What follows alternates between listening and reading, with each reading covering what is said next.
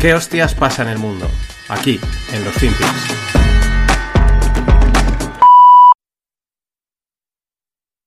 most money for the next two years? Oh boy. Um,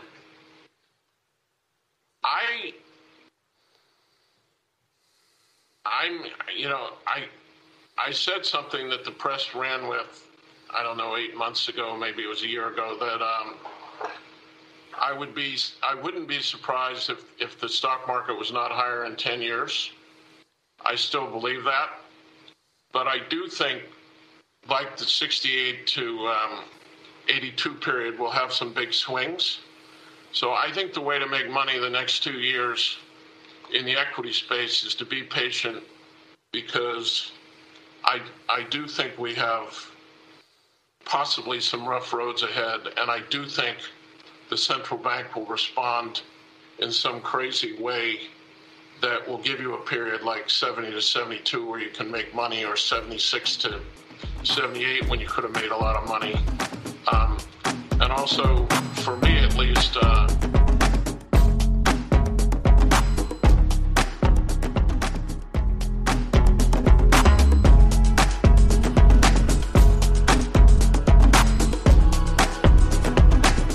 Hola, no financieros, que me he colado con, con, los volúmenes y con las historias estas, ¿no? Con la mesa de mezclas. Este que escuchabais es, eh, bueno, empezamos la semana y aquí el gran, el grandísimo The Drug, Stanley Draken Miller. Este hombre ha promediado un 30% anual a lo largo de su carrera. Alguien decía que nunca ha tenido altibajos, sí, sí que los ha tenido. En el club, en el club no financieros, eh, lo conté varias veces, creo que le dediqué un, par de capítulos, pero lo volveremos a hacer. Porque esto es una entrevista que ha tenido con el CEO del Norwegian Fund, es decir, el fondo de, inversión, uno, creo que es el más grande del mundo, el Fondo Soberano Noruego, largo, es un fondo largo, de acciones largo, y tiene una entrevista de CEO con Stanley Druckenmiller. Y bueno, pues ya os digo, mm, la voy a ver, la resumiré, irá para el club, contenido exclusivo del club, que para eso está. Y estos son los contenidos que molan, o sea, esta es la razón de que esté el club de, para poder explicar estas cosas.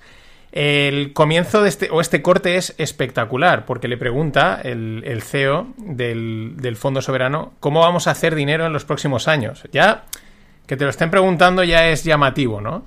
Eh, ¿Cómo vamos a hacer dinero? Porque tampoco lo tiene claro. Y el comienzo, eh, Stanley, mm, eh, oh boy, ¿no? Dice, se queda, no lo tiene claro, no lo tiene nada claro.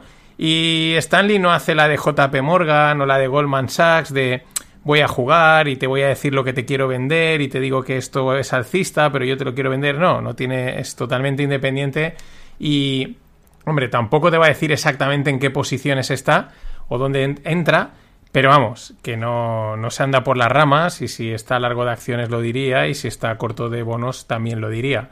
Y no dice nada de eso, dice que pues que él sigue pensando que igual tardamos 10 años en ver otra vez máximos, aunque es verdad que viendo el mercado americano estamos a un saltito, porque es la locura que hay, y que vienen, pues eso, eh, carreteras, roads ahead bastante complicadas, dice que esto es bastante crazy, bastante loco, y que eh, también al final, que él esta es una película que no ha visto nunca. Esto ya lo dijo en una entrevista de hará unos 6-7 meses, y lo bueno de esta es que será como la continuación, ¿no? Como que actualizará todo lo que comentaba en aquella, que ya te avanzo, pues que era algo muy parecido, que no lo veía claro y que, bueno, pues que había que estar un poco al tanto y tampoco tenía, tampoco acaba de confirmarse. Lo que sí que decía es que los datos para él a un, a un medio largo plazo de momento pintaban bastante mal a nivel económico, ¿no? Y a nivel de recesión y estas cosas. Y aquí lo único que dice es pues como reafirmarse en eso, pero casi con más dudas todavía, porque claro, ya han pasado unos ocho meses desde esa entrevista, eh, creo que sí, seis, siete, ocho meses más o menos, él en, esa, en una de esas entrevistas que hizo como dos o tres, explicaba que cada, eh, pues los cambios o este tipo de subidas de tipos y todo este tipo de, de indicadores luego se acaban reflejando en los mercados y en la economía como entre 6 y 12 meses más tarde, con lo cual claro, hemos pasado los seis meses o ocho o los que sean, estamos ahí y es lo que digo todos los días, la recesión que no llega, la cosa de momento parece que sí, los datos económicos son un poco raros y él pues se atiene a eso y hay que tenerle, o sea, yo creo que es un tío que hay que tenerle muy en serio porque, porque de esto sabe mucho y está desorientado. Mm, tiene su idea, las divisas, pero tampoco mm, no nos dice mucho más. Pero bueno, esto en detalle en el club.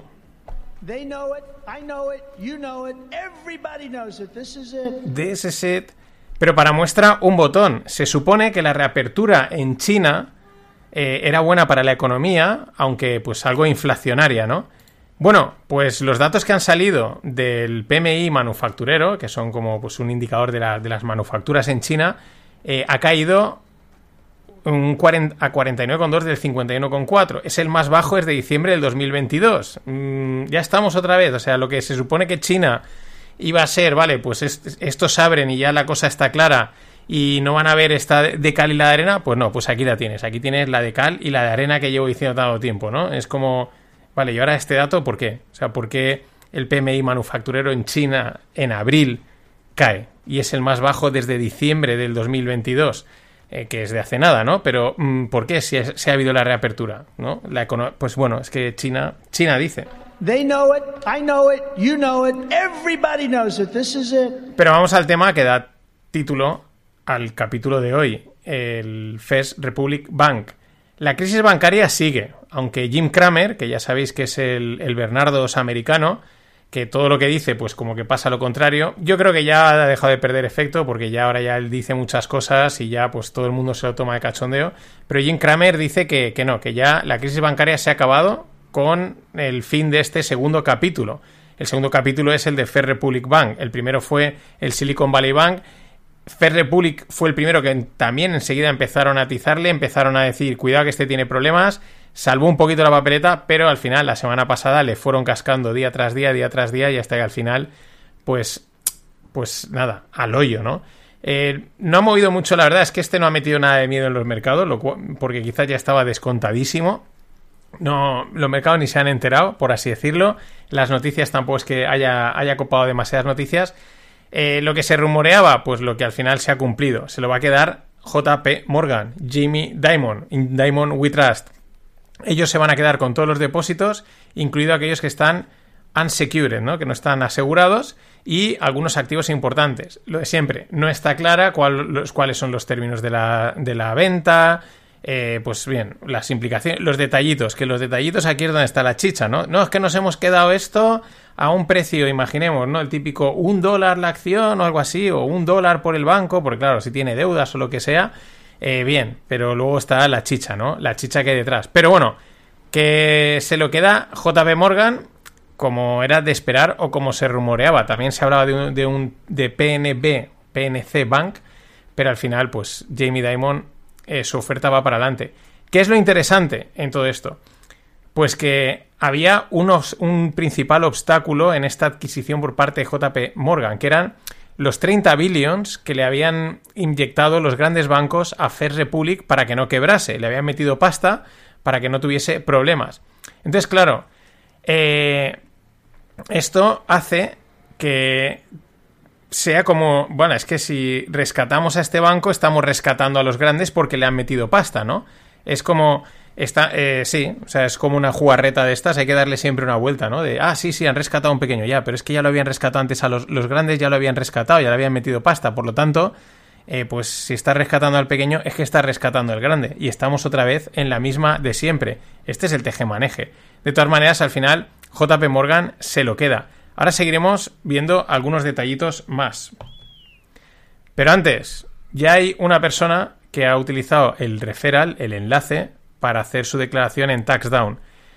Mm, cualquier persona que ha hecho en TaxDown la declaración tiene su referral, o sale por 25 euros y eh, a mí me dan, pues no sé, son 10 euros o algo así, pues para las cañas y las gildas que las tengo bastante olvidadas. Yo no es por el dinero, lo recomiendo porque yo el año pasado lo utilicé, estaba hasta los, o sea, no sabía, estaba ya quemado y dije, mira, voy a probar con estos. Eh, cogí el gratuito y al final dije, va, pago los 35, ya digo, si utilizáis mi referral son 25 y la verdad es que es todo entendible. todo el proceso de hacer la maldita declaración de la, de la, renta es entendible, que estás poniendo en cada cosa, que es lo que... O sea, la verdad, han cogido y han hecho la interfaz como Dios manda. Tenéis el enlace en las notas del episodio o en la newsletter. Probadlo, el gratuito por lo menos, y veréis como dentro de lo... ya por lo menos no es tan desagradable hacer la maldita declaración de la renta. Y bueno, sigo con el tema JB Morgan y First Republic Bank. ¿Cuál era el otro obstáculo? Porque uno era ese, ¿no? Esa parte moral, pero moralidad en Wall Street, ¿sabes? Eh, no, ay, es que hemos rescatado y ahora dirán, sí, sí, o sea, vamos, por favor. Pero ¿cuál es la otra, no? Que eh, las regulaciones americanas no permiten que un banco controle el 10% de los depósitos eh, cuando adquiere otro banco, ¿no? Entonces, ¿qué pasa? Que, que si JB Morgan o Bank of America, que eran los potenciales compradores, se hacían con Fair Republic, esa regla pues ya no se podía, o sea, había que incumplirla. Entonces, claro, ya apuntaban que muy probablemente pues harían, mirarían para otro lado y dirían, bueno, esto es una excepcionalidad y ya está, ¿no? Que esto es muy interesante, es lo que la reflexión con la que voy a cerrar hoy, ¿no? Dice esta cuenta que es y Letter dice, en tiempos de pánico, pues las excepciones a las reglas y a las normas pues son habitualmente eh, pues es lo que suele pasar. ¿Qué está sucediendo? Y los datos también son interesantes, que esta crisis bancaria de bancos regionales americanos, pues lo que está haciendo es concentración bancaria, más concentración bancaria. Yo no sé si sobran bancos o no en términos de rentabilidad, de clientela, de negocio, no tengo ni idea, pero que hay una que interesa esa concentración y ojo, tiene sus riesgos, pues es así y que vamos hacia ahí, pues también es así. Porque sin ni siquiera haber hecho la concentración de, digamos, legal, ¿no? De, oye, pues este lo ha comprado y lo ha adquirido, es que ya la propia gente, antes de que quebrasen, han sacado mucho dinero de bancos regionales, de bancos pequeños, y lo han llevado a bancos grandes. También es lo que decía, comentaba el otro día JR en el Stones. Eh, muchos de estos bancos pequeños, medianos y regionales son los que permiten o dan crédito a pymes, a pequeños empresarios, etcétera. Juegan un papel muy importante que de desaparecer, pues tienes más problemas, más dificultades para acceder, también porque se conoce mucho mejor al cliente y estas cosas. Pero, por ejemplo, o por ejemplo, el, ejemplo, ¿no? Valga la, reutilización de palabras. Eh, ¿Cómo está actualmente los depósitos, el porcentaje de depósitos que controlan los bancos americanos? ¿Cómo están repartidos? Pues JP Morgan tiene el 16% de los depósitos americanos. Bank of America el 14, Wells Fargo el 10, Citibank el casi el 6, US Bank el 3,4, Truist 3,4, el PNC Bank este que era otro candidato el 3,3, eh, TD que ahora no sé lo que es Bank un 2,9, Charles Schwab un 2,7 y Capital One un 2,6. Es decir, 15 bancos americanos controlan el 75% de los depósitos en Estados Unidos. Hablamos de un país enorme, con 300 millones de personas. O sea, la concentración de, poder y sobre todo de depósito, que es la liquidez, es enorme. Claro, por eso hemos pasado, o en Estados Unidos han pasado de 31.000 bancos en 1920 a 4.100 bancos hoy en día. Pero fíjate, 4.100 bancos y solo 10 controlan el 75% de los depósitos en Estados Unidos. Esto es, vamos, mm, concentración pura y dura el que lo quiera ver bien y el que no, pues que esté con sus rollos y con, sus, y con su... Bueno, pues con, el mundo happy este. Y esto me lleva a la reflexión porque es que es pensamiento lineal. El pensamiento lineal tiene dos enemigos y un falso aliado. ¿Cuáles son los dos enemigos? Que la realidad no es lineal, hemos comentado siempre en el Stones, la, vida, lo normal, es, no es no lineal, es decir, 2 y 2 no son 4, 2 y 2 son 3, o 6, o 8, hay efectos no lineales, y los políticos, pues que son eso, políticos, ¿no? Porque al final hay una norma, pero aquí nos la saltamos un poquito, ¿no? Esos son los dos enemigos del pensamiento lineal. O sea, los políticos serían como la no linealidad de la no linealidad, es la, bueno, la política. Pero tienen un falso aliado, que es eso no pasará, eso aquí no va a pasar. Cuidado, que están, que es la concentración bancaria, cuidado, que sacará una norma y te fastidiarán. No, eso aquí no pasará, es el falso aliado. Todo esto lo digo porque estas medidas excepcionales para vender First Republic Bank me recuerdan a las medidas excepcionales en el sector inmobiliario que se están proponiendo, que son de chiste. Pero que van en serio. Eh, la ley que acaba de salir, las propuestas que ahora están saliendo, y no, no pasará, no, si eso lo dicen para ganar votos, ya, ya, hasta que te la clavan y te meten la ley y joden absolutamente todo el mundo. Eh, pues eso, no linealidad y políticos. ¿Cuál es el resultado? Pues que todos los inversores inmobiliarios de Twitter y sus planes de independencia financiera, que en el último año habían florecido mucho, habían aparecido un montón de cuentas, de la inversión, tal, cursos, y todo el mundo de repente estaba centrado en ser inversor inmobiliario como si fuese algo al alcance cualquiera, ¿no? tú ya decías, esto no puede durar mucho, algo tiene que pasar para que o sea, aquí hay una burbujita del contenido, ¿no? De, eh, sé inversor inmobiliario. Pues aquí lo tienes. Te sacan una ley de vivienda y unas propuestas que, mm, pues que hacen que todo salte por los aires, que tus planes eh, lineales de independencia financiera vía inversor inmobiliario salten absolutamente por los aires. Yo todavía veía una cuenta muy interesante y muy referente en este tema que decía yo no esperaba que este tipo de leyes saliesen, ¿no? No daba por hecho. Pues es que eso no pasará. En fin, tampoco iba a ser todo malo. Que se limpie un poquito de, humo y de morralla y de, y de cháchara no está nada mal. Esto digo porque, pues, por ejemplo, una de las que ha salido hoy, ¿eh? o sea, Yolanda Díaz propone que el IBI de las segundas residencias, que es donde uno invierte en la segunda residencia, pues sea de un 150%. Y que es limitar la compra si no es solo para residir. Y dificultar las hipotecas a tipo variable. Y vamos, contratos de alquiler indefinidos. En fin, Vamos, mm, el Excel lo puedes, o sea, puedes coger y tirarlo a la basura porque no vale nada. Son los efectos de la no linealidad y los efectos políticos. Por eso estos dos hombres tienen tanta razón. Yo digo una cosa, como le decía, que muchos dicen, yo tengo un chico que estudia, dice, economía. economía no hace falta estudiar. Eso es bien cierto, no hace falta estudiar. ¿Cómo que no? No hace falta el hombre que gane cinco duros, que se gaste uno. Y ya está la economía. And turn, turn this primary from a campaign that's about negative attacks into one about what we're for, because we cannot get reelect, we cannot win this reelection. Excuse me, we can only reelect Donald Trump.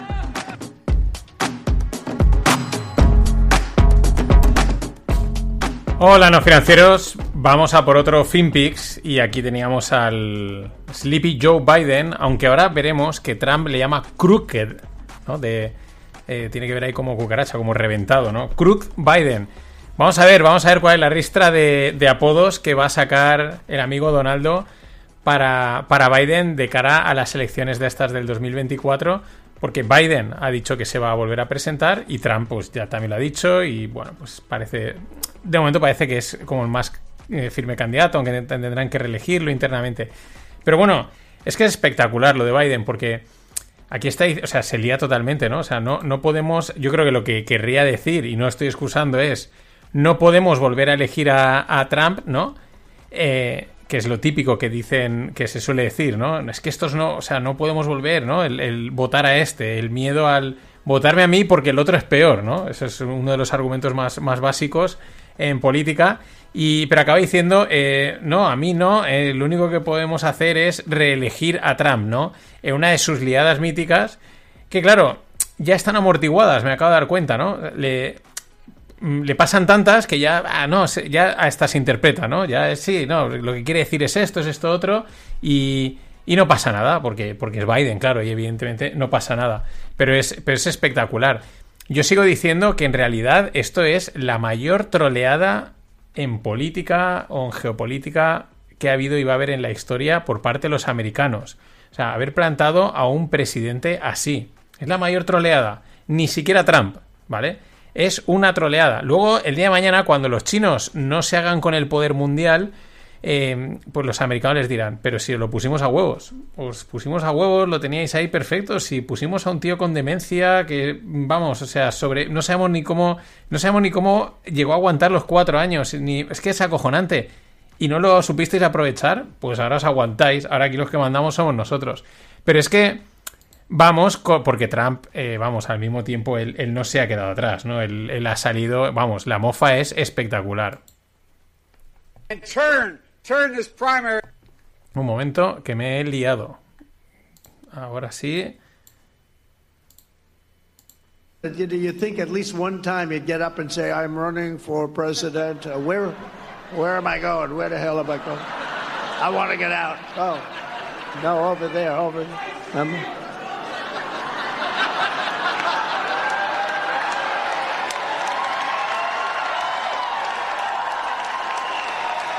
Aquí se está mofando, se está mofando. a prepackaged video that took supposedly seven takes to get it right, if right is what you want to call it. In it, he says he's running because Trump and MAGA pose a threat to democracy. Can you believe it? Ahí lo tenéis, ¿no? O sea, pero riéndose de, de decir, creéis, o sea, nosotros somos, dice él, eh, que, que Trump era el, la amenaza contra la democracia, eh, pero antes ha hecho la escenificación de Biden cuando dice algo, no sabe hacia dónde ir, luego hace como que le indican ir hacia un sitio y entonces va y se echa las manos a la cabeza, o sea, una auténtica mofa absoluta. Se oye ahí a un tío partiéndose el culo. Claro, pues si tienes, si eres un maestro del show business, pues es que tienes mucho ganado. Qué divertidas van a ser las, qué divertidas, qué divertidas. They know it. I know it. You know it. Everybody knows it. This is it.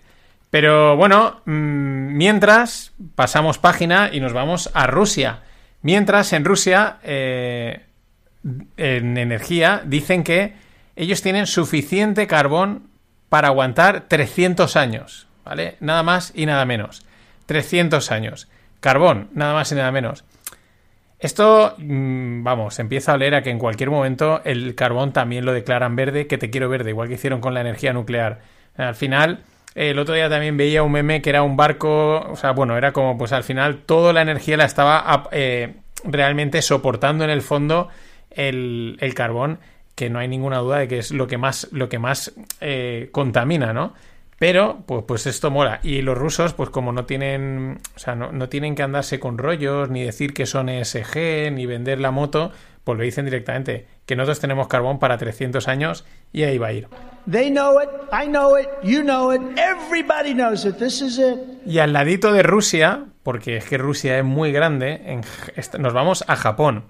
Mucho ojo con un posible giro en sus políticas monetarias. Políticas monetarias que llevan funcionando nada más y nada menos 25 años, funcionando con un entrecomillado. Ya sabéis, eh, todo esto que llevamos haciendo en Europa en Estados Unidos en los últimos 7, 8, 10 años, pues lo llevan haciendo 25. Es decir, imprimir dinero, imprimir dinero, eh, comprar bonos, bajar tipos muy bajos, dinero casi regalado, etcétera. Es verdad que es una cultura mm, empresarial, laboral, especial, pero vamos, 25 años, el Nikkei cayendo en, vamos, a plomo.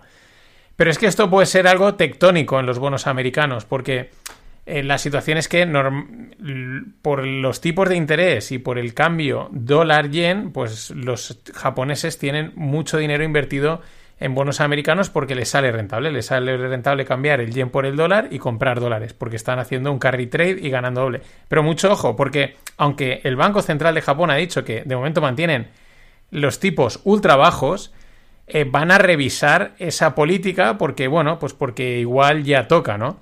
Igual es el momento de darle una vuelta. Y ya digo, ¿eh? podría ser algo más tectónico de lo que nos podemos, eh, de lo que podríamos pensar o de lo que a lo mejor podría estar en el radares, mirando a Ucrania, mirando a China, eh, mirando a Estados Unidos y aquellos que llevan 25 años y, ah, no, no lo tocará, no pasará, de repente llegan, pam, y, y pues podría ser una aliada gorda. Hay que tenerlo ahí. Es un, es un, es un escenario.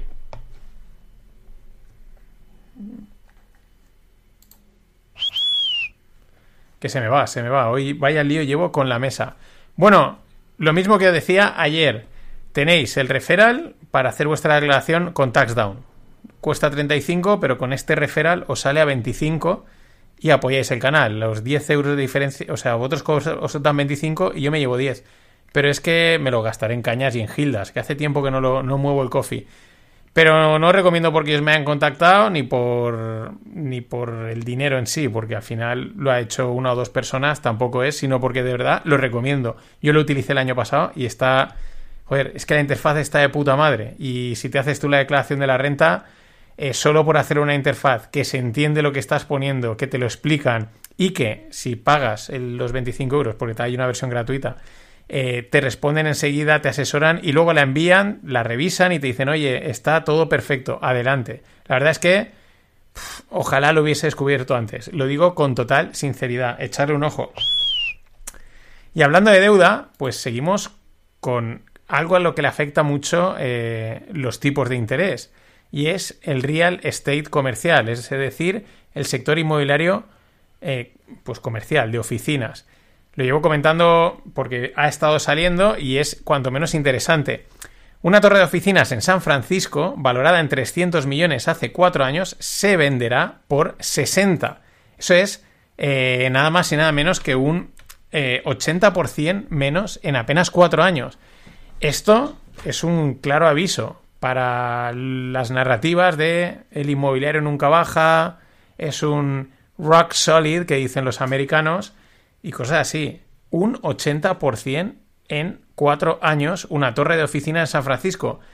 Ya no es que sea San Francisco, mm, no creo, a lo mejor es un escenario un poco exagerado, pero es algo que tú, que cualquiera diría, hombre, tal, las oficinas siempre se alquilan, ¿no? Siempre va a haber salida, tal, esto es una buena inversión, etcétera, ¿no? esa mentalidad muy, ese análisis muy rápido, muy simple, muy facilón.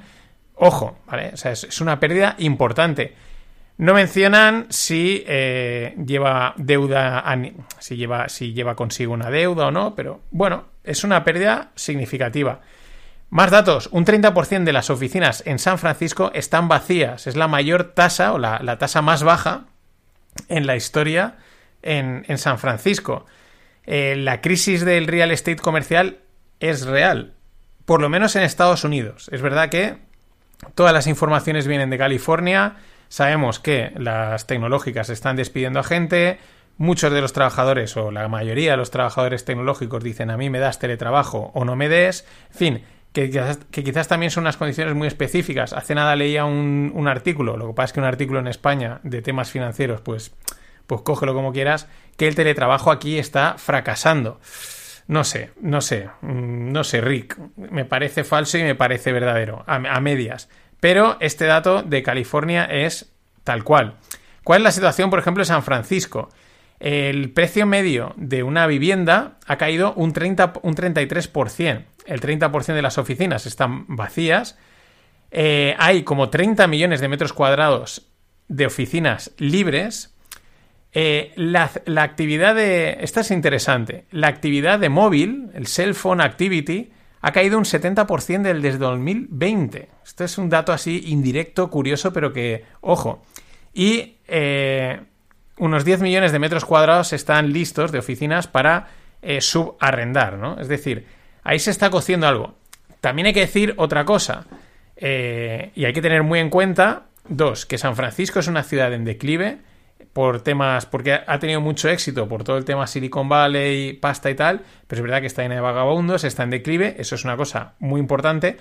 Otra, la gran migración de empresas que ha habido en estos dos últimos años de estados liberales como Illinois, con la ciudad de referencia que es Chicago, o de Nueva York, o de California, que sería San Francisco.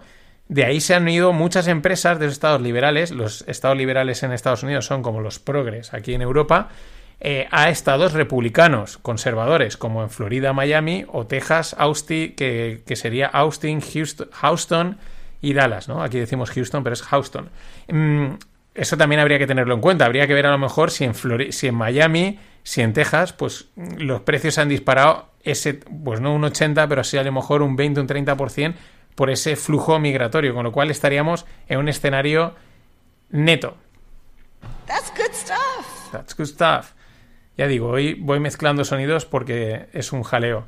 El efecto, pero seguimos con el efecto de la subida de tipos en un producto que tuvo mucho, mucha movida en, los, en la crisis financiera del 2008, que son los MBS o los Mortgage Bucket Securities, es decir, unos paquetitos de que metían hipotecas, que son las mortgage. Entonces, en ese paquetito, como producto financiero, metían varias hipotecas, de hipotecas muy buenas a más malas, las juntaban así y salía con buen sabor, ¿no? Es como cuando tú haces un cóctel y le pones mucha mierda de alcohol, pero le pones un, una granadina, un blue tropic, una de, esos, una de esas cosas que matan todos los sabores, le dan un sabor dulce, pero lleva alcohol, lleva matarratas prácticamente en formato alcohol, ¿no? Y te lo ves, ¡ay, qué bueno está! ¡ay, qué bueno está! Ja, ja, ja. Y luego pues te pega un castañazo que te cagas, ¿no? Pues eso es muy parecido a lo que hacían con las Mortgage Bucket Securities.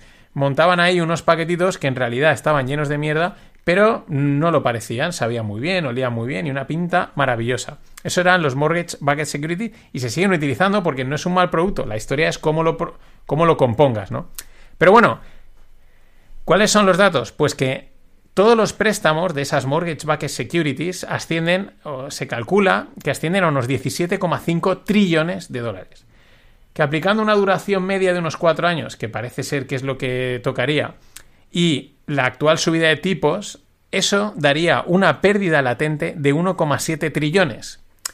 Por ponerlo en perspectiva, el equity capital de toda la banca son 2,1 trillones. Es decir, eh, vamos, prácticamente esa pequeña subida de tipos con esos mortgage backed securities se fundiría todo el equity capital de la, de la banca. Es verdad que estos son pérdidas latentes, en realidad pues mm, es una valoración y si la gente sigue pagando sus deudas y sus mortgages, sus hipotecas, pues no hay ningún problema. Pero que la bola que hay detrás es grande. No tiene por qué pasar nada, pero sepamos que si pasa, pues que la bola es muy grande. Muy grande no, enorme. Y por último, otro ejemplo de concentración scary, ¿no? De concentración que asusta, como la que estaba comentando, de esos datos que, pues, mm, son llamativos, pero tampoco hay que, tampoco, no hay que asustarse. Pero saber que, ojo. Claro, JP Morgan, como comentaba ayer, se ha quedado First Republic Bank. Pues como se ha quedado First Republic Banks y se ha quedado con los depósitos de First Republic Bank y es ahora el mayor tenedor de depósitos de Estados Unidos, pues tiene nada más y nada menos que 2,4 trillones de dólares en depósitos. Una barbaridad. JP Morgan hace unos años movía internamente, solo internamente, 6 trillones de dólares en, operaciones internas. Esto es otro dato que os aporto. Pero bueno, JP Morgan ahora tiene 2,4 trillones en depósitos. Pero es que además tienen 228 billion quadrillion dollars in derivatives. Esto, o sea, vamos, una auténtica barbaridad. Es verdad que son dos derivados, ya sabemos que los derivados están apalancados, entonces pues la cifra gorda puede ser muy grande, pero luego pues muchos derivados estarán cubiertos unos con otros y a lo mejor luego en realidad el riesgo es inferior, pero bueno, son cifras que llaman la atención. Todo ese paquetito que se llama JP Morgan es propietario también BlackRock, porque como BlackRock es un fondo indexado que está comprado de absolutamente todo, pues es propietario de absolutamente todo. La bola la interconexión es enorme, siempre ha estado. Es lo que digo, no tiene por qué pasar nada, simplemente que sepamos que la bola es enorme. Y si vienen los tiempos inciertos que dice Stanley, pues veremos esto por dónde peta o por dónde o en caso de petar, por dónde sale, por dónde sale la China. Nada más, a ver si ahora me entra la música bien. Que invierta su puta madre. Ha entrado bien. Hasta mañana. Modern day warfare doesn't see a lot of these anymore. Who needs muskets when you have high powered artillery, tanks, nuclear weapons? Militaries around the world are starting to stock their arsenals with something else artificial intelligence. In this episode of AI IRL, we talk about how artificial intelligence can be used in conflict. And we speak to those building the cutting edge technology that's poised to redefine the battlefield. We'll get into the advantages of using AI powered defense systems and weigh that against the risks that it poses for people on the ground. AI is ushering in a new kind of arms race, one where lines of code and algorithms could rival traditional weapons. So, if you're someone that's wondering what all of this means for the rules of war and have questions about who's writing them,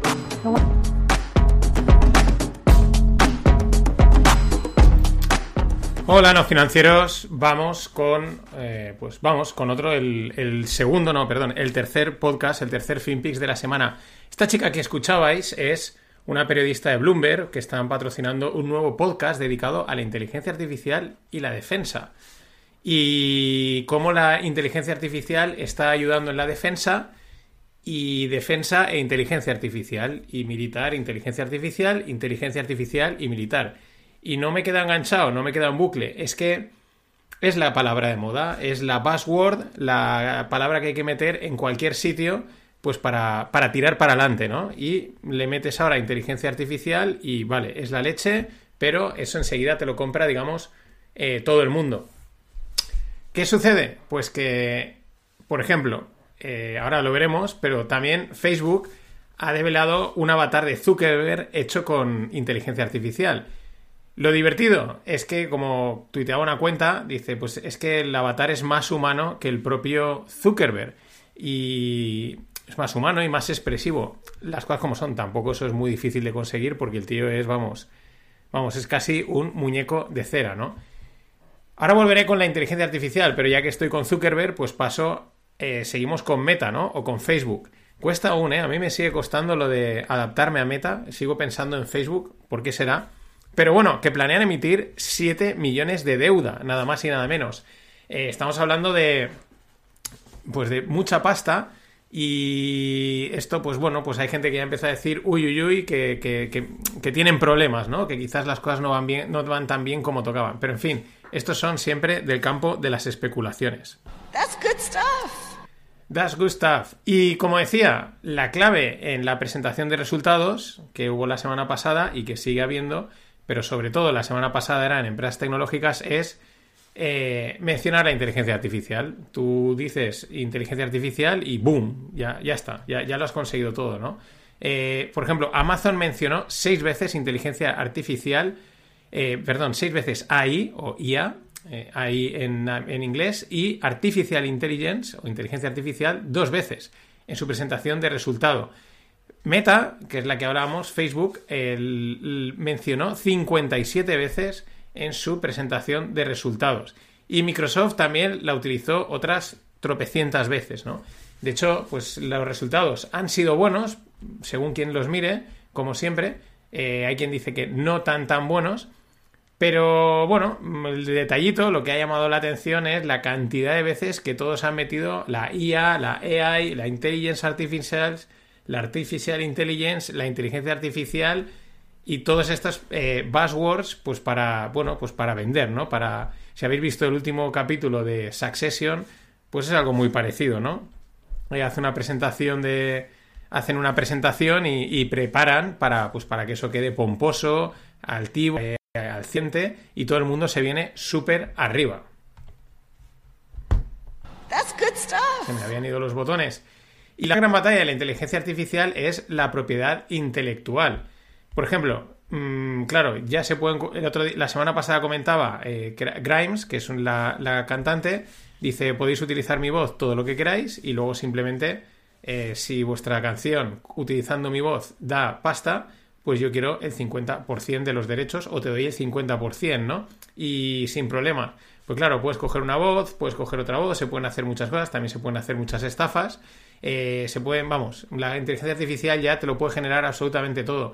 ¿Qué pasa? Pues que el, el clon de Drake, el rapero, ya está aquí, el clon versión inteligencia artificial, y eh, él ha lanzado sus abogados contra este clon, pero parece ser que no va a poder utilizarlo, no van a poder pararlo. Claro, es bastante... Es un tema interesante. Yo estuve en un webinar que hicieron en The Metrixon Online y, y- lo explicaba muy bien, que había, son unas líneas muy grises, esto de la propiedad intelectual y la inteligencia artificial, porque hasta qué punto que tú, que una inteligencia artificial que lo que ha hecho es copiar un tono de voz, pero el quién ha creado ese tono de voz, lo ha creado la propia inteligencia artificial simplemente replicando otro, que se podría alegar que se parece o es muy igual al de Drake, pero no es el de Drake. O cómo demuestras que es el de Drake y que lo estás copiando. O no, ahí está una cosa muy, sutil. Y luego la creación, la propia creación de la canción, ¿quién la ha hecho? Mm, Pues si la ha creado la propia inteligencia artificial, pertenece a la inteligencia artificial, ¿no? Es una cosa, es una línea súper gris que ahí hay mucha, mucha batalla legal por delante. That's good stuff. Y tenemos, por ejemplo, otra de las primeras víctimas de la inteligencia artificial. Eh, yo antes de nada me hago la pregunta sobre esta empresa, ¿en qué estaban pensando? Me refiero a Chech Inc., ¿no? Que es una empresa dedicada que ayudaba a los estudiantes, ¿no? O sigue ayudando, ¿no? Para la hora de buscar eh, trabajos, responder preguntas, eh, búsqueda de libros de texto, ¿no? Es como una especie de profesor particular online, pero automatizado, ¿no? Vía foros, eh, podías buscar preguntas, ya digo, eh, incluso contactar con un experto, pero no estás pagando directamente a un, a un profesor que te da una clase, ¿no? Una solución así eh, bastante guay. ¿Qué pasa? Pues que desde la salida de, o desde el boom de ChatGPT, esta empresa en bolsa ha caído ya un 60 y un 63%. En el último mayo se ha pegado ya la auténtica piña. Bueno, esto es normal, es lógico. Si aparece una disrupción como la de ChatGPT, pues siempre hay víctimas. La pregunta es, lo que hemos visto es que ha salido ChatGPT y enseguida han habido otras empresas que han dicho, ah, que nosotros también teníamos aquí nuestra inteligencia artificial, ya que la sacáis vosotros, pues nosotros ahora también la sacamos, ¿no? Se estaban preparando, estaban entrando ya en ese campo. Una empresa como el Check este, no sé en qué estaban pensando, no sé cómo les puede haber pillado el toro, deberían de haber ellos mismos haber sacado la suya, ¿no? En fin, cosas que llaman la atención. That's good stuff. Y para cerrar esta parte, pues la locura del mercado. Estamos en la era de la desinformación y la inmediatez para absolutamente todo. Esto incluye los mercados y las cotizaciones. Aparte que esté toda la, movida de las 0DT, de las opciones, de cómo se especula lo loco, pero es que el ejemplo es la semana pasada la publicación de datos de, los resultados empresariales de Amazon. En un momento, o sea, en apenas una hora, en, un día, ¿no? Desde las 4 de la tarde hasta las 6 de la tarde, en apenas dos horas, Amazon añadió 120 billions a su valor de mercado y perdió 140 billions. O sea, en, en nada, en apenas minutos, en apenas horas, pasó de 110 a 122 y luego para volver a caer por debajo de 110. Este tipo de movimientos, antes hubiesen, lo que hemos dicho, antes hubiesen sido casi eh, un, síntoma de una debacle o de cualquier cosa similar. Pero no, mm, ahora estamos en tiempos en los que, pues, esto es parte de esta inmediatez, esta locura, esta especulación y, tan normal. Oye, a funcionar. Lo cambiarán. Y ya cuando te poníamos un pesado que no, coño, que no lo van a cambiar y tal, decían, Johnson. Johnson, mira, Johnson es mi compañero de renovables. ¿A ti te cambiaron el régimen? No, a mí me cambiaron el régimen, no, a mí me jodieron vivo y tal, y estos tíos no son fiables y no sé cuánto, no sé qué. ¿Y qué dices? ¿Y qué les dices? Pues píllate la camiseta que tienen los financieros, que es a mí me jodieron vivo, y es lo que le puedes decir cuando vayas a la reunión, pues la llevas ahí debajo y por lo menos ya vas preparado. De eso va una de las... Hay en la tienda tengo dos camisetas, la básica, que pone el logo no financieros, y luego una dedicada a este corte en dos versiones. Una versión Impact, así más llamativa, y una versión un poquito más... que si se acercan y lo leen bien, pero si no, pues es una camiseta más elegante. La semana que viene lanzaré más, voy a lanzar una cada dos semanas más o menos, pero yo no me esperaría. Lo cambiarán. Y ya cuando te poníamos un pesado que no, coño, que no lo van a cambiar y tal, decían Johnson, ven, Johnson, mira, Johnson es mi compañero de renovables. ¿A ti te cambiaron el régimen? No, a mí me cambiaron el régimen, no, a mí me jodieron vivo y tal, y estos tíos no son fiables y no sé cuánto, no sé qué. ¿Y qué dices? ¿Y qué les dices? Es lo que estará pensando Carl Icahn, uno de los grandes tiburones, los grandes nombres de Wall Street, eh, famoso por ser también un inversor activista. Ya sabéis que un inversor activista es aquel que entra a una compañía y no solo invierte, sino que pues entra en el consejo de administración, intenta tirar, cambiar, modificar cosas. Él, si habéis visto el documental del HBO, pues modificaba las cosas a su digamos, más que para el bien de la compañía, para el bien de la revalorización de la compañía, que es lo que a él le interesaba. Esto a veces no tiene por qué ir de la mano, ¿no? Sino no tienes que revalorizar una compañía eh, de manera que la haces sólida y tiene más valor, sino que la toqueteas, la maqueas, haces ahí un poquito de apaño que parezca más de lo que a lo mejor realmente es, ¿no? De hecho, hay alguien que dice que es un blackmailer, ¿no? Un, un chantajeador. Pero bueno, es uno de los grandes nombres. Y ayer saltaba la noticia, la pasaba Enrique Jaimez a que, pues, le doy las gracias, porque si no, no me habría enterado. Y, y luego él pone el resumen eh, que os comentaré. Pero Hindenburg Research, que es una empresa de short selling, que lo que hacen es investigar empresas que creen que son un fraude eh, a nivel contable o y en cotización y por lo tanto emiten un informe diciendo esto es mentira todo, esto es, no es oro lo que reluce y se ponen cortos. Pues ayer emitió un informe sobre ICANN Enterprise, que es la empresa de inversión de Carl Icahn, nada más y nada menos, que es, mm, es una torre grande. ¿Qué es lo que están diciendo Hindenburg? Pues que las unidades de negocio de IEP, de ICANN Enterprises, están infladas en un 75%. ¿Qué hacen? cogen las valoraciones que tiene ICANN Enterprises y las de las empresas que tienen dentro y las comparan con una base de datos para de ahí sacar que, mm, bueno, que quizás esas cosas están un poquito hinchadas. Bueno, hasta un 75% es un buen hinchazón. Eh, otro detalle, el dividendo de IEP, que es ICANN Enterprises, eh, es un 15,8%, siendo el mayor dividendo de cualquier empresa, de cualquier gran empresa americana. Eh, por ejemplo, la número 2, o sea, después de IEP, la segunda que, que paga el mayor dividendo es un 9,9. Es decir, aquí hay mucha diferencia. Es verdad que esto siempre llama, esto llama mucho la atención. Puede ser explicable, puede tener sentido, pero cuando hay este tipo de desajustes, es normal que alguien diga, aquí vamos a investigar que algo pasa. Probablemente por ahí han empezado los de Hindenburg Research. Mm.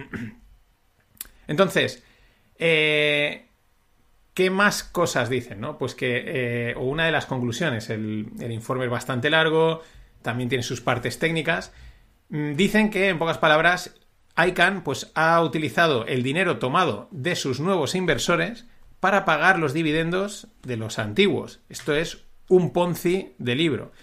Y que esa estructura eh, de pagos y, en fin, empresarial, está siendo soportada por Jefferies, que es un, gran banco, una gran empresa, porque es el único banco que da cobertura a IEP. Esto es otra vez, en caso de ser cierto, o en caso de confirmarse, es otra vez lo mismo de siempre. Al final, todas estas empresas cotizadas, me da igual, los Madoff, los Medoff o los que sean, siempre necesitan la, mm, pues la connivencia o la ayuda de esos bancos o de esas agencias de rating y de calificación o auditoras que, bueno, venga, sí, nosotros no vamos a meternos y no te vamos a poner el dedo en la llaga, ¿no? Pero esto es más viejo que los mercados y seguirá pasando. Tampoco vamos a rasgarnos las vestiduras.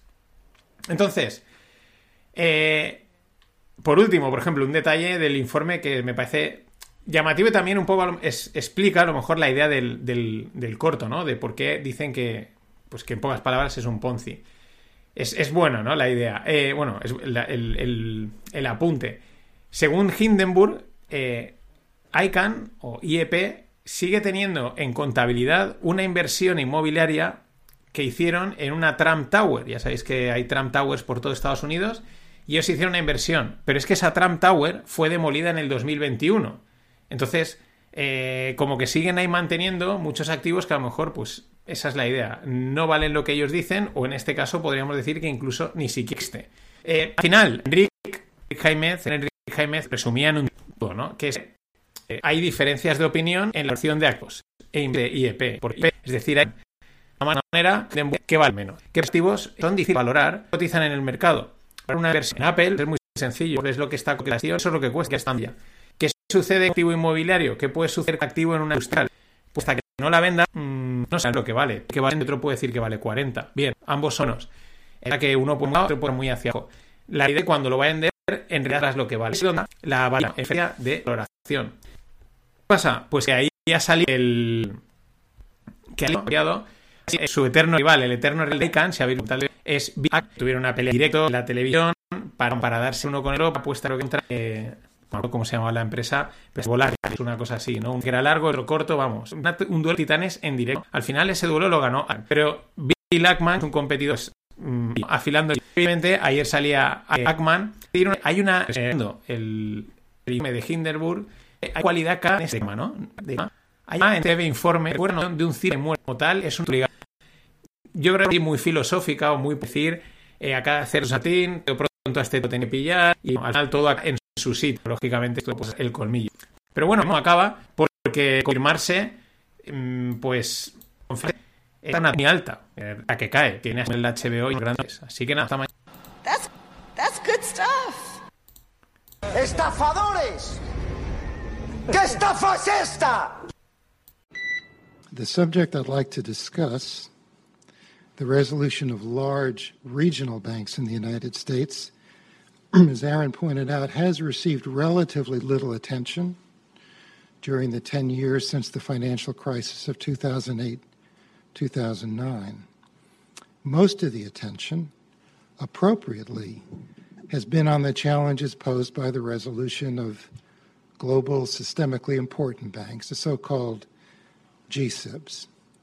However, regional banks, which for the purposes of today's discussion I'll categorize as banks with assets between 50 and 500 billion dollars pose very significant resolution challenges to the FDIC that are quite distinct from those posed by the so called GSIBs and quite distinct from the smaller community banks.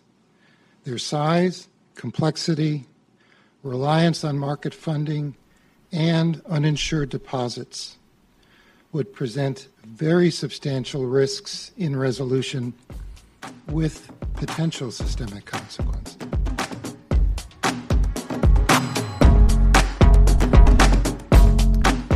Hola, no financieros. Vamos a rematar la semana con un FinPix dedicado a la, eh, a la, al problema de los bancos regionales americanos que están cayendo en cascada, en, como en un dominó, ¿no? Este que escuchábamos es Grunberg, que en el 2019, el, bueno, él es un miembro del consejo del FIDIC, o FDIC, que es el, vamos, es la Corporación Federal de seguros de depósitos, ¿no? El que respalda los depósitos de, de, la mayoría de la gente de los bancos, ¿no? Lo que aquí estaría, sería una especie como el, el fondo de depósitos de garantía en España, pues algo parecido, ¿no? O, el equivalente americano. Y este tal Grunberg, en el año 2019, mm, pues ya advertía, ¿no? Lo está diciendo ahí en ese, en ese speech, pues que los bancos regionales, pues que habían recibido muy poca atención después de la crisis, que no se les había prestado demasiado, no se había puesto mucho ojo, y, en pocas palabras, pues que para él tenían un riesgo, ¿no? Tenían un alto riesgo de, de problemas con los, con los depósitos que no estuviesen seguros y, por lo tanto, eh, consecuencias o un potencial sistémico, de riesgo sistémico. Estos, regiones, estos bancos regionales los define como aquellos que tienen entre activos entre 50 billions y 500 billions, que se dicen que se dice pronto, ¿no? Eh, Billions and billions and billions and billions. Y eh, pues con eso vamos, ¿no? Vamos a ver un poco todo lo que ha estado pasando o, lleva pasando, sobre todo centrado, eh, pues porque hay una cuenta de Twitter que se llama Coveysi Letter, ¿vale? Es una newsletter y la verdad es que están llevan haciendo un seguimiento de todo este tema muy bueno, ¿no? Eh, y, y, prácticamente, pues gracias a ellos viene el FinPix de hoy, pero bien, es la recopilación de todo lo que han publicado hasta hoy, me parece muy interesante. Bueno, primero cae Silicon Valley, luego cae First Republic y a partir de ahí el dominó bancario continúa. Entre medias, pues no, la crisis bancaria ya está solventada, no os preocupéis, igual hay alguno más con problema, no, no tenéis que preocuparos, esto ya está controlado, pero, pero no, ¿no? Y de hecho, pues si entre Silicon Valley y First Republic eh, pasaron como unas dos, una, un, un, par de semanitas más o menos, tres semanas o algo así, o un mes, no sé, por ahí estará, eh, aunque desde el primer momento eh, ya sonaron las alarmas. Pues de First Republic al siguiente, que es Pac West Bancorp, pues nada, han pasado días, ¿no? Eh, este, este banco está cayendo, pues ayer un 54%. Eh, vamos, a precio de derribo. Y no es el único, ¿vale? Porque estaba cayendo toda la banca regional americana a plomo. De hecho, en lo que va de año, en este 2023, pues, por ejemplo, eh, os voy a poner las, las cifras, ¿no? Home, Home Street eh, ha caído un 75%. PacWest, que es el que estábamos está hablando, un 71%. Metropolitan Bank un 64%. Zions Bank un 51%. Western Alliance un 47%. Keycorp un 45%. Harbor One un 39%. Eh, Valley National 35%, ¿no? Y así. Es decir, vamos, la sangría está siendo al estilo de las tecnológicas en el, el año pasado, en el 2022, que caían a plomo de esta manera. Claro, esto es bastante, eh, por otro lado, llamativo, ¿no? Porque teníamos que todos los bancos regionales cayendo a plomo, eh, incluso se han paralizado las cotizaciones más de 30 veces en, los últimos días, que cuando ya sabéis cuando una cotización cae mucho la paralizan hasta que se calmen un poco las cosas, si es que se calman. Y sin embargo, pues no había ningún comentario del FIDIC este o de la Fed o de nadie, ¿no? No había ningún tipo de, de, de statement sobre el tema. Claro, aquí se preguntaban en este COVID y Twitter, eh, ¿están ignorando la crisis? Yo digo, no, no la están ignorando. Lo que pasa es que saben cómo gestionarla a nivel de comunicación, es decir, el silencio, el silencio más absoluto. ¿Por qué? Porque digan lo que digan, será usado con su contra. O sea, poco puedes decir en estas situaciones porque eres parte del problema y te van a sacar la pullita. Con lo cual, lo mejor es mirar hacia otro lado y esperar y aguantar, ¿no? Porque, por ejemplo, eh, hace unos días la Fed decía el sistema bancario estadounidense es sound, ¿no? Sound es como sólido. El Tesoro americano decía el sistema bancario es sólido en su fundación, ¿no? En, su, en sus cimientos.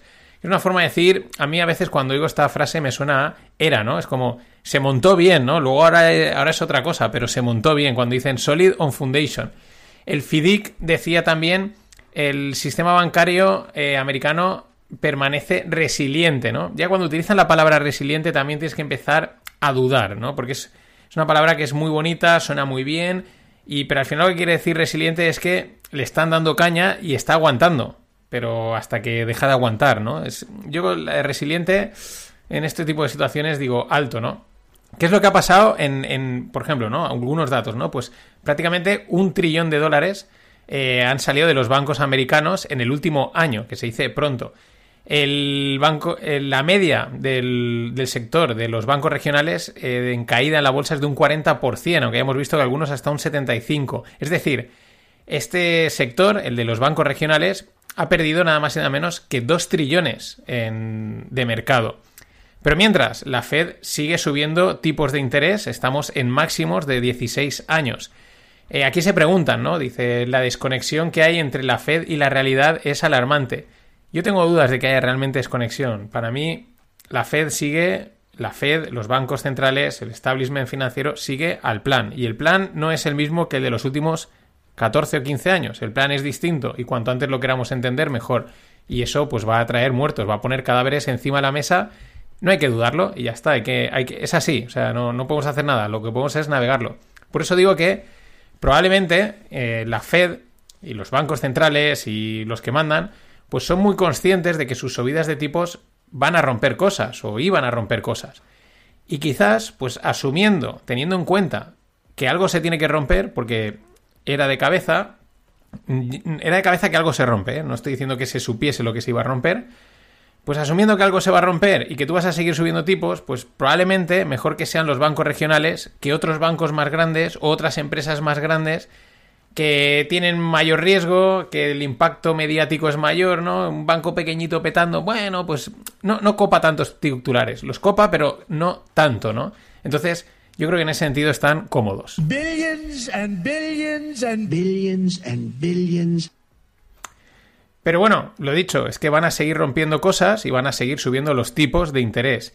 Y mientras también sean cosas pequeñas relativamente, porque hemos visto que bancos regionales son entre 50 billones y 500 billones en assets, que se dice pronto, pero claro, en Estados Unidos las cifras y los volúmenes son otros.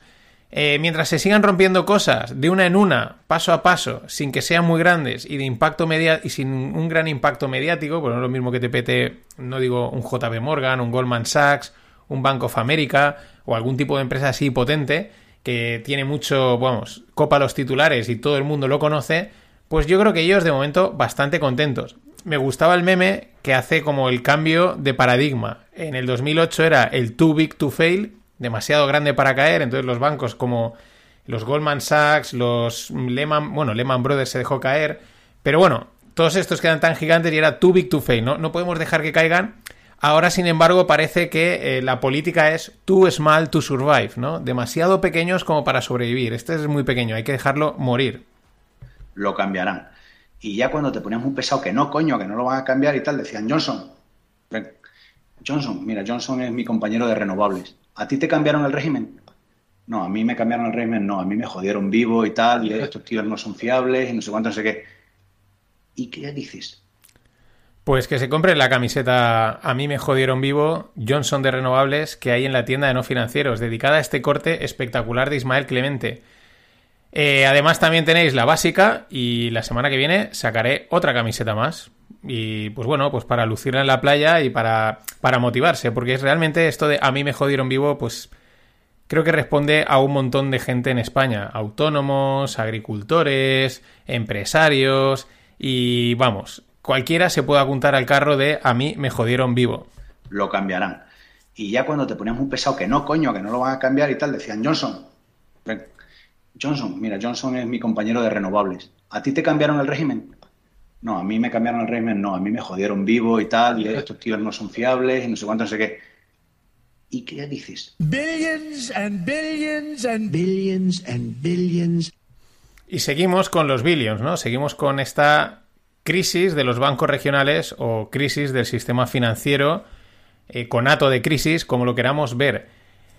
Al final los mercados financieros son un sitio de suma cero, es decir, uno gana y otro pierde. No, no gana todo el mundo, no pierde todo el mundo. Siempre hay, hay dos partes, una que gana y una que pierde. Esto es una cosa muy importante que muchas veces se nos olvida y por eso pues es imposible ganar siempre y batir siempre al mercado. Es matemáticamente es imposible. De ahí lo de que por eso responde a lo de es un sitio de suma cero. Y estas crisis de los bancos regionales pues no están siendo distintas hay un perdedor y hay un ganador. Pierde, aunque quizás el balance total sea de pérdida, pero hay también un ganador, ¿no? Pierde el contribuyente y los accionistas de los bancos caídos. ¿Por qué pierde el contribuyente? Porque se le ha inyectado dinero a estos bancos. ¿Y quién ganan? Pues los big boys, los de Wall Street, In Diamond We Trust. Por ejemplo, eh, las pérdidas que acumula el FDIC, el FDIC este, el, que asegura los depósitos, porque ha inyectado dinero en estos bancos, son las siguientes. En Silicon Valley Bank inyectó 20 billions.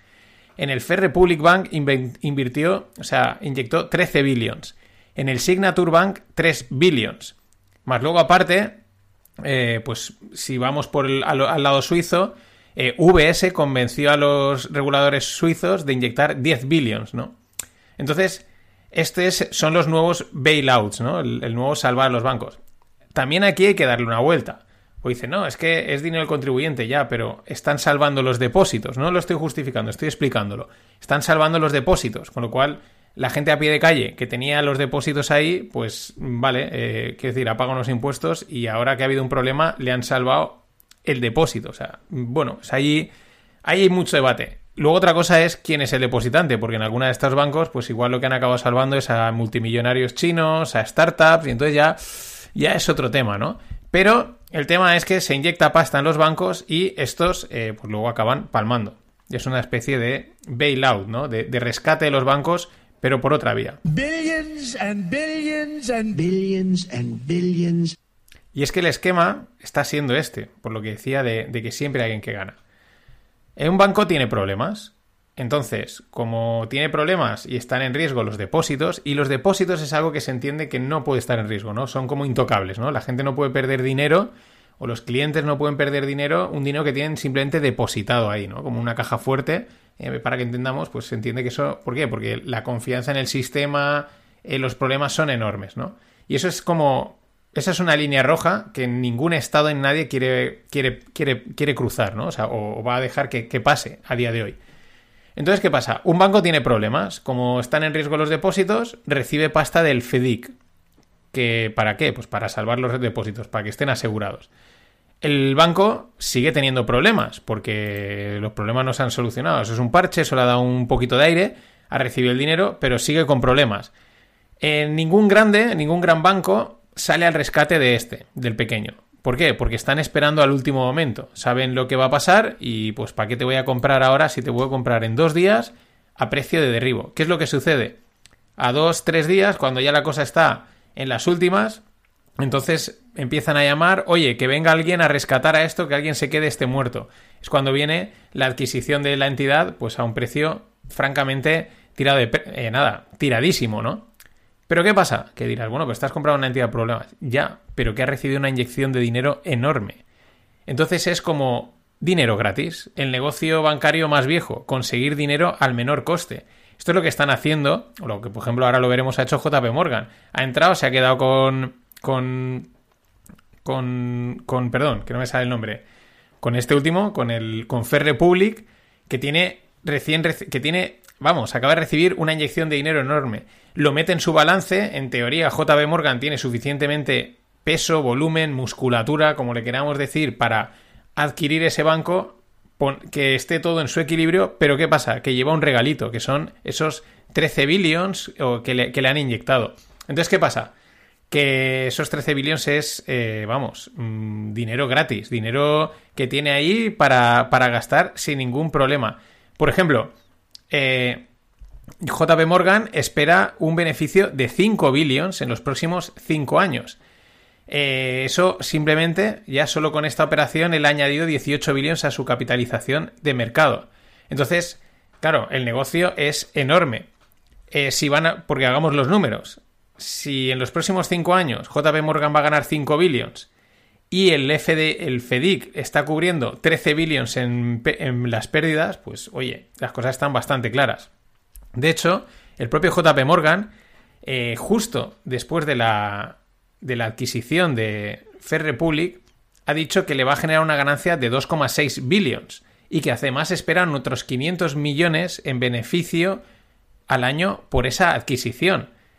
Eh, in Diamond, solo podemos decir una cosa, In Diamond we trust, o sea, los big boys son los big boys, cuando luego vienen a decir que tal y que cual, pues alguno tendrá problemas, el más listo se lo acaban llevando por delante, algunos van al límite y pasa lo que pasa, pero Wall Street es Wall Street y aquí esto no son almas de la caridad, estas operaciones son prácticamente dinero y, resultados gratis para ellos, salvo que alguna de estas adquiridas pues tengan algún muerto más dentro, más complicado, más un muerto viviente peor, pero suelen mirarlo hasta el último detalle. Billions and billions and billions and billions. Y para cerrar el capítulo de bancos eh, regionales, pues este llamativo gráfico eh, sobre las crisis o las caídas o los fallos bancarios eh, por año, ¿no? Desde el año 2001. Pero nos quedamos con dos momentos, 2008 y 2023. En 2008 y 2009 quiebran más de 200 entidades con un montante total de 600 billions, ¿no? La suma entre todas las entidades, digamos, los activos que manejaban y tal, las cifras son unos 600 billions. 200 entidades, apros, un poco más de 200, en, en dos años. Además, en dos años con, una crisis, con la gran crisis financiera. Bueno, solo en este 2003 lo que han quebrado han sido 4 o 5 bancos y el montante ya asciende a 600 billones. Eh, ¿Cuál es la diferencia? Pues todo el dinero gratis que se ha imprimido durante todos estos años, ¿no? Pero no deja de ser llamativo que 4 ya han perdido lo mismo que 200 entidades en el 2008. Así que esto solo acaba de empezar. Buen fin de... Ladies and gentlemen, the weekend.